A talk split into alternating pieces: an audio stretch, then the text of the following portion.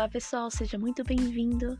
Eu sou Kátia Oliveira, consteladora familiar e sistêmica, e hoje estaremos estreando para vocês o nosso primeiro episódio. Estaremos abordando sobre o assunto ansiedade, como recuperar a organização mental em meio ao pânico. Quantos de nós, na maior parte do tempo, está em expectação? Esperando algo que não sabemos direito o que é, mas esperamos. E essa espera tem uma origem. Às vezes uma notícia, telefonema, um trabalho, um encontro, uma quantia em dinheiro, felicidade, sempre está relacionada à solução de algo como nos contos de fadas e viveram felizes para sempre, provocando aflição, angústia e se transformando em ansiedade patológica, atingindo um valor extremo de forma generalizada em algum tempo é tão avassaladora que recorre-se ao tratamento psiquiátrico com meditações de efeito paliativo numa eterna dependência de comprimido mágico.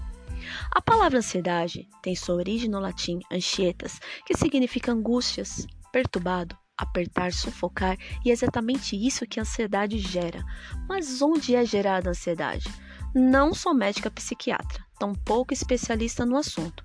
O que observo é que todos nós somos bombardeados excessivamente por ideias, padrões, notícias, regras, modas, crenças, informações, todo modo de comparações, preconceitos que unidos formam um gigante capacete energético em nossas cabeças, despertando um querer desenfreado de nos tornarmos o que não somos, de irmos contra nossa natureza individual, de abordarmos o contato com nossas forças anímicas, ondas constantes de sentimentos que nos afligem por não estarmos atingindo as expectativas criadas e vendidas de origens diversas, excluindo totalmente o indivíduo da sua totalidade, o espírito, as habilidades, os dons, os talentos naturais que trazemos conosco ao longo da existência.